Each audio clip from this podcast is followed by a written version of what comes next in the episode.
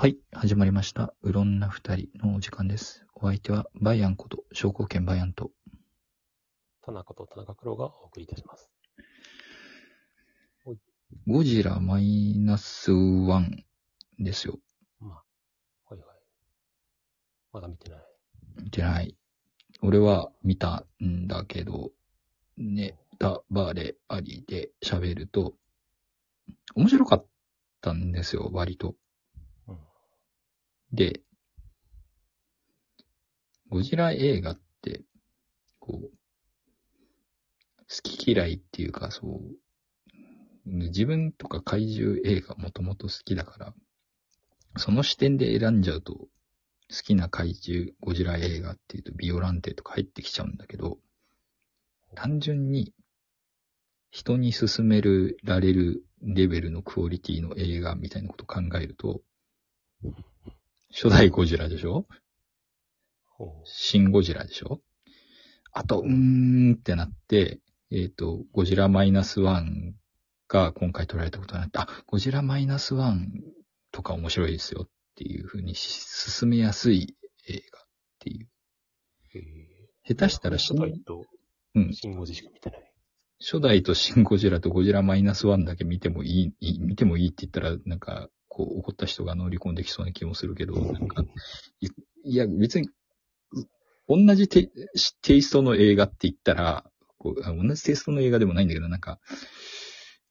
初代の新解釈みたいな話で言うと、ゴジラと、まあ、84ゴジラとかあるけど、なんか結局、ゴジラと、成功してんのはゴジラとシンゴジラとゴジラマイナスワンだけじゃねっていう気がするね。初代の、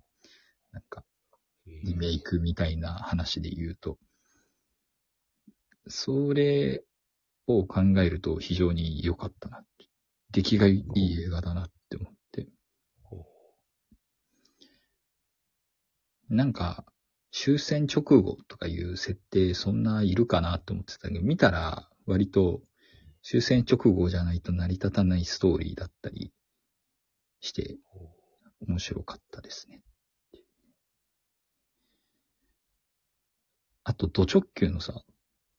なんか、あの、そのまんまの設定で出してくるのびっくりしたね。なんか、あの、初代ってさ、初代のゴジラってさ、なんか、よくわかんない恐竜みたいなやつが核実験ででかくなったんですっていうううん。設定やったやん。うん。でもさすがにその徹底は無理があるでしょとか言うのでさ、いろいろさ、その後のシリーズはいろいろ設定がいじられたりしてたんだけどさ、ゴジラマイナスは普通にそんな感じで出てくるからね。普通に恐竜みたいなやつが、こう核実験ででかくなるっていう、え？っていうね、本当その、そのまんまの、そのまんまの設定で出てくるっていう。え？ってなるっていうね、そこ。そこはなんか変化球投げてきたりしないんだ、みたいな感じがあって、なんか好感が持ってたのと、その話をするために、序盤に恐竜シーンみたいなのが出てきて、それもなんか、すごいなって思うっていうか、なんか、ゴジラ対キングギドラっていうさ、ゴジラバーサスか。ゴジラ VS キングギドラっていうさ、平成バーサスシリーズのさゴジラで、ゴジラが恐竜だったシーンが出てきたんだけど、ぶっちゃけチャチくて、結構失笑を買って、なんか批判をされるところなんですよ、そこは。なんか、ゴジラ、ゴジラザウルスと米軍が戦うシーンしょぼかったよね、みたいな感じで語られがちなところなんだけど、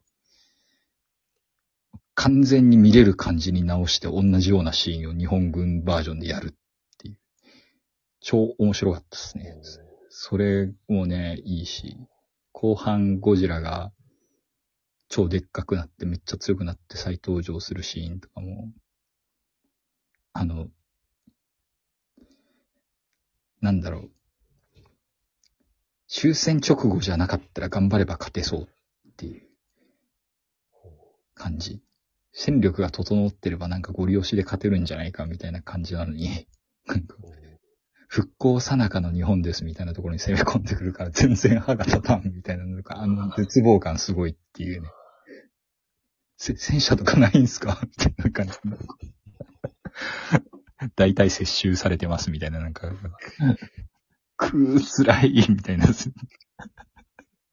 まともな戦力がない、みたいなところ。まともな戦力がないところに来て、あの、そ、そんな、そんな、ちょっと冗談通じない威力の放射火炎吐きますみたいな、なんかこうね、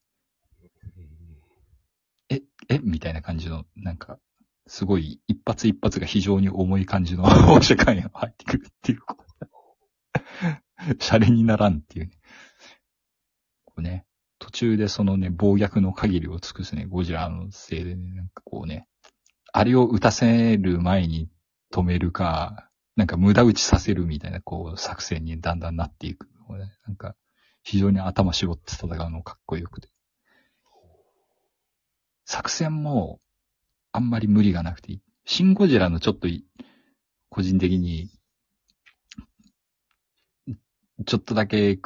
嫌だったところは、なんか、横に倒して口の中に注入するっていう作戦がちょっと無理あるだろうって思っていて、思わんかった、ちょっと。そんな都合よく口開いたまんまかよ、みたいな時があるやんっていう。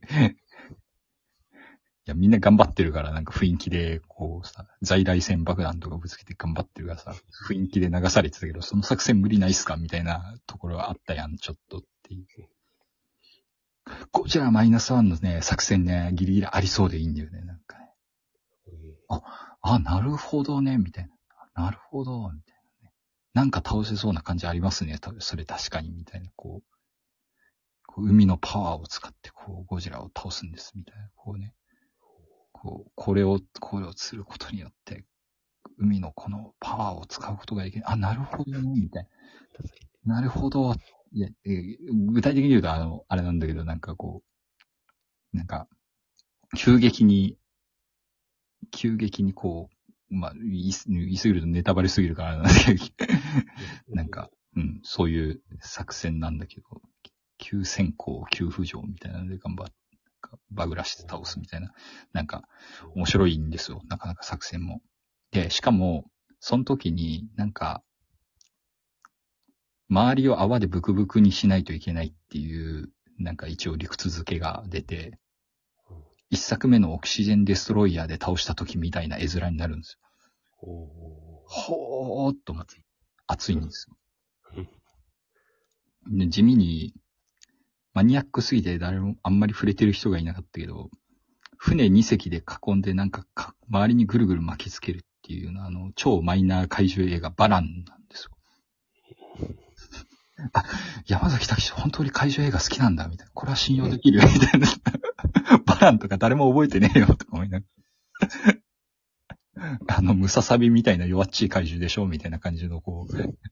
バランのね、バラン要素を拾ってくれて、バラン要素拾う意味あったかみたいな。ゴジラとバランそんな関係あったかみたいな。あるんやけど、バランみたいな作戦で倒そうとするっていう、こうね。なかなか面白いのと、あとなんか事前に言われてた、どうせまた邦画だからすごい叫ぶんでしょみたいなさ。泣き叫ぶシーンとかがうざいんでしょ。泣き叫ぶんですけどね、そりゃ泣き叫びますわ、みたいなシーンばっかりやる。そりゃ絶望しますわ、みたいな。叫ぶ以外にと、取る手段が、取れる手段がないみたいなシーンが結構あって、いやそれは泣くわ、みたいな。結構ひどい目に遭うね、主人公ね。やめてあげて、みたいな。神木隆之介のヒットポイントはもうゼロよ、みたいな感じになってしまうっていう。それでも奮起して最後ね、戦い、最後の戦いに挑む神木隆之介くんっていうね。めっちゃマニアックな戦闘機に乗って戦うっていう。ゼロ戦とかじゃないんだ、そこは、みたいな。神殿がどうのこうのそうそうそうそう。実戦配備してないやろっていう、パラレルワールドなんです、これは、みたいな感じ。神殿は実戦配備されていたんです、うちでは、みたいな感じで。ゴリ押しできた、みたいな。面白かったけどね。あの急に湧いてくる神殿。面白かった。いやでも、神殿直すのエピソードもなんか伝説の剣を手に入れるくだりみたいな感じでちょっと面白いんだよね。なんか、伝説の聖書を読んできて、みたいな。ケレミすごすぎだろ、みたいな。ちょっと面白いんですよ。ゴジラマイナさん。普通に面白い映画。いやー、ゴジラマイナスさんはね、普通にね、普通の映画好きに、普通に進めて、あ、なんか結構面白かったよ、ゴジラマイナスワンみたいな感じで終わる感じの映画だと思思っていて。怪獣映画すごい好きな人でもね、全然楽しめるし、ね、いや、よかったんじゃないですかねっていうね。なんかいろんな、あ、初代のオマージュでありながら、いろんなゴジラ映画がやろうとして失敗したことをそれなりにうまくやってるっていう、こうね、なんか、放射火炎の威力がすごいとかさ、なんか、そういう ところも含めて、ちょっとアニマルパニックものっぽい要素を足したいとかさ、なんかやりたかったんだろうけど失敗したんだな、みたいな過去の獅子類類のこう、ゴジラ映画を見ていると、その意志を継いで、ね、ちゃんとやってくれたなっていう素敵な怪獣映画ゴジラマイナスワンやった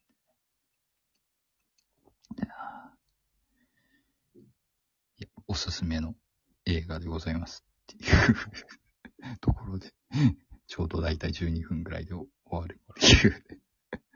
いやー、でもね、そんなに考察のしがいがある映画ではないっていうところが、YouTube とかがそんなに盛り上がってないのはそういうところだろうなっていう気がするっていう、みんな喋ってくれるからね、セリフで。親切って思いながら。くどいと思う人はくどいと思うかもしれない。そんな感じの映画です。はい。